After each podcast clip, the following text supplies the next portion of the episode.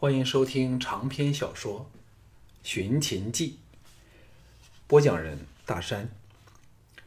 第十四卷第七章：比武教义。四名年轻小子策着骏马，从主骑射场的东端起步奔来。到了场中时，加至全速，然后同时弯弓搭箭。动作整齐一致，漂亮悦目。在旁旁观的过万男女，都以为他们要射场中心的箭靶时，他们吐气扬声，竟借脚力侧翻至近乎贴着地面，才从马肚下搬弓射箭。嗖的一声，四箭离弦而去，射在了箭靶的内圈里，其中之一只偏离了红心少许。骑士们别过头，向对着王营而建的看台上的小盘珠玑和一众公卿大臣致礼，全场掌声雷动。占了大半人都坐在王营和骑射场间的大斜坡上，居高临下，比看台的人看得更清楚。四名骑士去后，人人都被他们的精彩骑射震慑，自问比不上他们，都不敢出来献丑。一时再无表演活动。小盘站了起来，抛出四支长剑，到了骑士们的马脚前。这四个年轻人大喜若狂，跳下马来，跪地执剑，再走上看台接受小盘的封赏。项少龙和三位娇妻、两位爱婢、藤毅、秦青和十八铁卫，都坐在斜坡之顶，远远看着。这时，他们开始明白到秦人为何如此重视这三天的田猎了。这就是秦人的奥林匹克。平时有意功名的人，便要为这三天好好练习，以得到晋升军职的机会，受到王室和大将重臣的赏识。更甚者，就是得到像盈盈、陆丹儿这种贵女的青睐，那更是功名美人两者兼得了。每次每年一次的田猎会，鼓动着整个秦人的武风。不过，却不是任何人都可以参与。除了咸阳城的将士和公卿大臣的后人外，其他各郡都要先经过选拔，才能有参加田猎的资格。三位娇妻里，乌廷芳最爱热闹，小手都拍痛了，还叫得力竭，声嘶力竭。项少龙想与旁边的藤毅说话时，见他神思恍惚，祈道：“二哥有什么心事？”藤毅定了定神，沉声说：“我正在想，吕不韦为何一副有恃无恐的样子呢？他难道不怕你协同陆公等人一举把他擒杀吗？随他来田猎的虽然都是一等一的高手，但人数只在百人之间，就算再多上几个管仲爷也是没有用啊。”项少龙说：“问题是，他知道我使不动禁卫军，何况他还以为楚军会护着他这个重负，那我们岂敢轻举妄动呢？”藤毅摇头说：“这不像是莫傲的作风。一直以来，他每一步都掌握了主动，而我们只是苦苦的化解抵挡。在这么重要的时刻，他怎么会出现漏洞呢？漏洞呢？”项少龙想想也是道理，不禁苦思起来。藤毅瞪着斜坡对面骑射场另一边坐在朱玑旁的吕不韦，然后目光在以往他旁边的田丹和太子丹，哑然说：“这么重要的场合，为何却见不到田丹的爱将旦楚呢？”项少龙伸手招来乌延灼和乌叔这两名爱将，令他们去探听齐人的动静，笑着说。这事儿空想无益，只要我们提高警戒，便不用怕他们。另一边的乌廷芳伸手推他说：“好啊，向郎快看，轮到小俊登场了。”向腾两个人精神大振，目光落往场上去。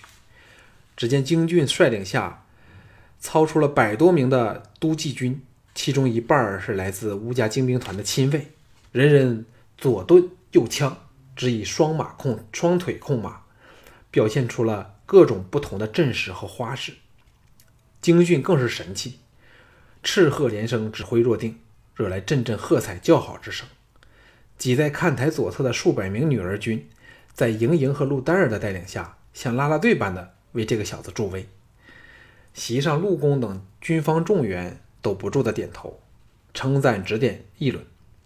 这时代最重战争，一队如臂使指般灵活的军队，才可使他们动容。赵志探过头来，兴奋地说：“小俊真了得嘞！”忽然，百多人分成两军，互相冲刺，擦肩而过时，噼噼啪啪打了起来。来回冲杀几次后，观众都叫得声音嘶哑了。再一次的互相冲刺，两股人合在一起，奔至看台前，忽的停定。带头的京俊持着枪盾，双脚先立到马背上，凌空一个翻腾，越过马头，人仍在空中时，左盾在身前迅速移动，护着马体，长枪虚刺几招，这才落在地上，跪拜在小盘下的看台边，动作如行云流水，不见分毫的勉强。全场爆起了自游艺会以来最激烈的彩声，连坐在纪嫣然一旁的冷冷然自若的秦青也不住的拍手叫好。小盘见到是项少龙的兄弟，身手又如此的惊世骇俗，兴奋的跳了起来，竟拔出佩剑抛下台去。京俊大喜直见，叱喝一声，百多人径自奔出场外，他则到台上领赏去了。项少龙见场内的人对这次表演仍是余兴未了，探头往坐在藤椅旁的季嫣然说：“季才女若肯到场中表演枪法，保管彩声绝不逊于小俊。”姬嫣然和秦青同时别过头来看他，两张绝美的脸孔一先一后的摆在眼前，项少龙不由得心颤神荡。姬嫣然白他一眼说。嫣然只需夫君你的在场就行了，何须众人的彩声呢？项少龙的目光移到了秦青的俏脸上，后者有意无意的横了他一眼，才把注意力放回场内去。再有几批分别代表禁卫和都尉的武士出来表演后，轮到盈盈的女儿军了。论身手，他们远逊于京俊的都记，但二百名美少女训练有素的侧骑布阵。弯弓射箭，却是无可比拟的赏心悦事。旁观者中，女的固然是捧场，男的更是着力鼓掌，当然赢得了比京俊更热烈的回应。钟声响起，陆公站了起来，先向太后储君施礼，然后以他洪钟般嘹亮的声音宣布晚议会最重要的环节，就是以剑技论高低。在全场肃然中，他老气横秋。吕须喝道：“凡能连胜三场者，楚军均赐十块黄金，酌情风声。我大秦的儿郎们，给点真功夫我们看吧！”在欢声雷动中，有两个人抢了出来。昌平君和十多名禁卫立即上前为两个人穿上甲胄，每人一把木剑。两人至礼后运剑抢攻，不到三招。其中一人便给劈了一剑，钟声响起，由负责做公证的徐仙宣判胜败。十多人下场后，只有一个叫桓乙的青年能够连胜三场，得到了全场的彩声。项少龙一边找寻管仲爷的踪影，一边向藤毅说：“二哥会否下场试试管仲爷的底细呢？”藤毅微笑说：“正有此意。”两个人对视而笑时，又有一人下场，竟是嫪毐。秦人认识他的没有几个，但见他虎背熊腰，气度强悍，都触触然注目。到他报上了官职姓名，才知道他是太后身边的红人，刚刚荣任内史的嫪毐。这时，另有一人出场，项少龙等一看，大叫精彩，原来竟是吕不韦麾下。管仲爷之外两大高手之一的鲁残，唐毅大喜说：“这回有好戏看了。吕不韦分明是要煞嫪毐的威风，不叫他有了扬威的机会。”项少龙在看台望去，只见小盘朱姬、陆公、徐仙等无不露出了关注的神色，心下欣慰。吕不韦和嫪毐的矛盾和冲突终于表面化了。若非有软甲护着下体，嫪毐必被鲁残给他内画上来上一剑，废了他讨好朱姬的本钱。这个鲁残形如铁塔，皮肤黝黑，外貌凶悍，使人见而心寒。两个人穿上甲胄后，绕着打圈子，均是非常小心。姬嫣然叹道。吕不韦深悉嫪毐的长短，派鲁残下场，必定有七八分的把握。项少龙见那个鲁残目无表情，使人深浅难测，点头说：“这个人应该是擅长强攻硬打的悍将，以攻为主。吕不韦就是想他一出手就杀得嫪毐招架无力，大大的出丑，贬低他在朱姬和前人心中的地位。”话犹未已，鲁残大喝一声，仗剑抢攻。秦青不由得赞道：“项大人料敌如神，才是高明。”众个人无无暇答话，全神贯注在场中的打斗上。木剑破空呼啸之声不绝于耳，人人屏息静气，观看自从比剑开始后最紧张刺激的拼斗。嫪毐不知道是否自问体力及不上鲁残。又或者是诱惑他耗力，以迅捷的步伐灵动闪躲，竟没有应架。到鲁残第四剑迎头劈来时，嫪毐这才暴喝一声，连连以剑撩拨，仍然是只守不攻，仅化解而非是硬打。鲁残杀得兴起，剑势一变，狂风骤雨般的攻去。嫪毐也是改变打法，严密封架，采取游斗的方式。且战且退，在场内绕着圈子，步伐稳重，丝毫不露败绩。高手过招，声势果然是不同凡响。盈盈的女儿军见到嫪毐风神俊朗，带头为他喝彩。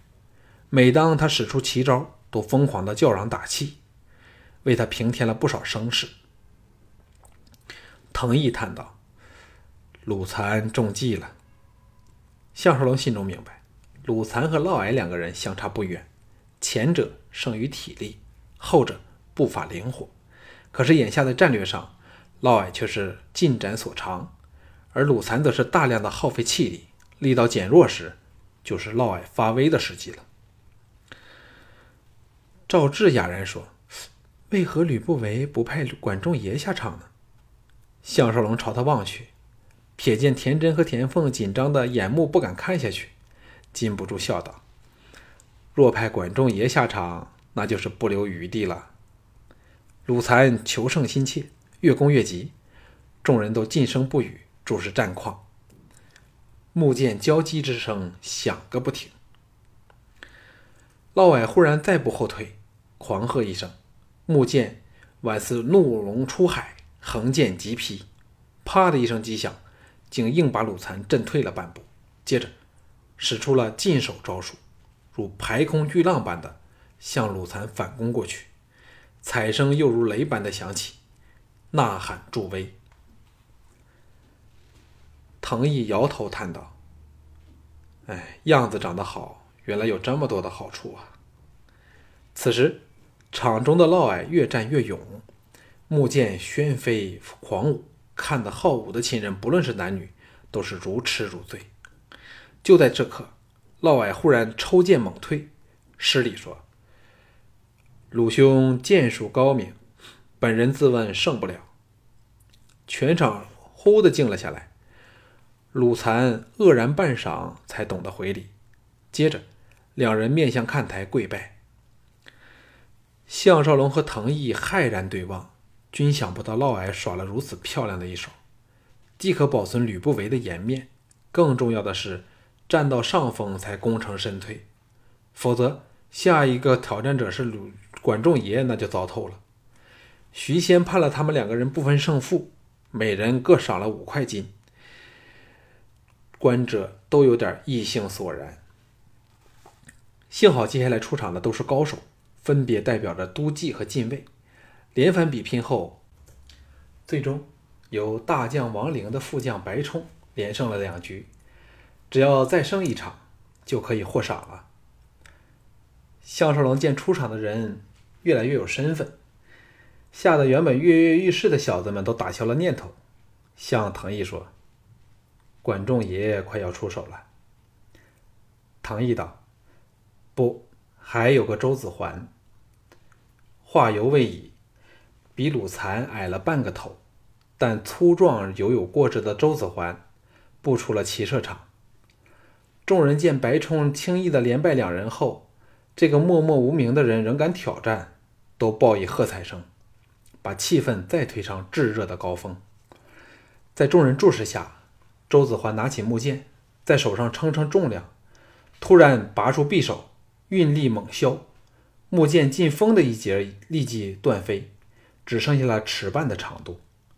众人看得目瞪口呆，惊奇的不单单是他用上了这么短的剑。更因为他像像他那么一刀削断坚硬的木剑，纵然是匕首如何的锋利，所需的力度更是骇人眼目。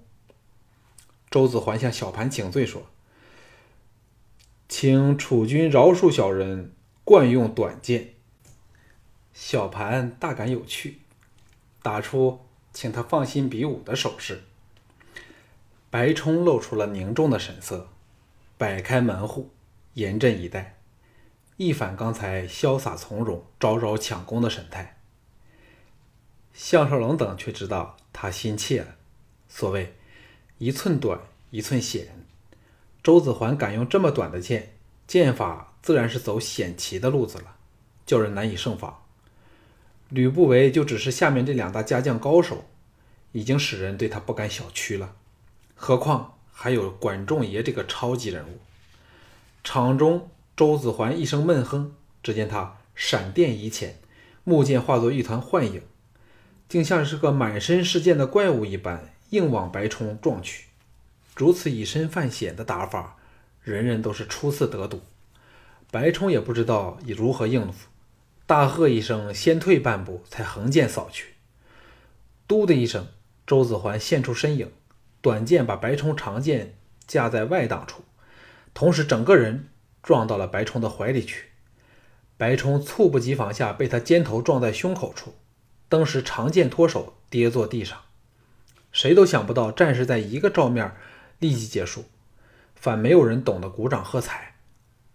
王林和白冲固然是颜面无光，陆公等也不好受，气氛一时尴尬之极。好一会儿后，才有吕不韦带头拍掌叫好。白冲像是斗败公鸡般的爬起来走了，项少龙看的是直冒凉气，暗想：这个周子桓必然是近身搏击的高手，恐怕自己也未必能够取胜。全场肃然中，周子桓不动如山的傲立场心，等待下一个挑战者。过了好半晌，仍没有人敢出场。项少龙看到吕不韦不住的对朱姬说话，显是因为自己手下。大显神威而意气风发，心中一动，说：“小俊在哪里？”藤毅也想到，只有精俊的身手才可以以巧制巧，苦恼地说：“这家伙不知溜到哪里去了，没有我们点头，他怎么敢出战呀？”此时，徐仙在躺台上大声说：“还有没有人挑战？没有的话，就当吕相家的。”家将周子桓连胜三场了，场内外立时是静至落针可闻。项少龙心中暗叹：如果让周子桓如此的连胜三场，都记和禁卫两军以后见到吕不韦的人都休想抬起头来做人了。就在此时，人丛中有人叫道：“项统领在哪里？”一人发声，万人应和。自从项少龙与王翦一战后，他在秦人心中已称得上西秦第一剑手了。而更因他同族的身份，在这种外人扬威的情况下，自然人人都希望他出来扳回此局，争一些面子。一时，项少龙之声叫的是山鸣谷应。项少龙见前后左右的人都往他望来，心中叫苦。纵使是没有腿伤，要战胜这个周子桓都很吃力，何况现在自己行动不便呢？